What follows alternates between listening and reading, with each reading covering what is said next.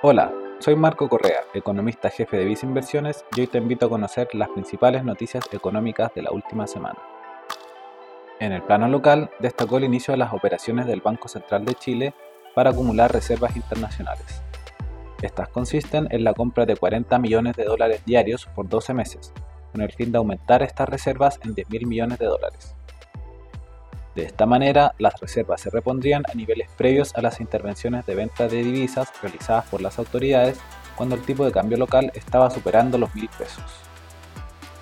Además, se publicaron encuestas a economistas y operadores financieros, en las que parte de los mismos señalaron que esperan un primer recorte de 50 puntos base para la tasa de política monetaria en la reunión de julio. Por otra parte, en el plano internacional, la atención estuvo puesta en las reuniones de política monetaria de los principales bancos centrales, donde, en el caso de la Reserva Federal de Estados Unidos, las autoridades decidieron mantener su tasa de referencia, pero elevaron su estimación para el nivel de fin de año de esta, pasando desde 5,1 a 5,6%. Por otra parte, las autoridades del Banco Central Europeo elevaron su tasa de referencia en 25 puntos base, ubicándola en 4%, siendo este el nivel más alto desde la crisis financiera del año 2008. Finalmente, las autoridades del Banco Central de Japón mantuvieron su tasa de referencia inalterada. En el caso de China, los últimos datos de actividad sorprendieron negativamente, mostrando una mayor desaceleración de su economía.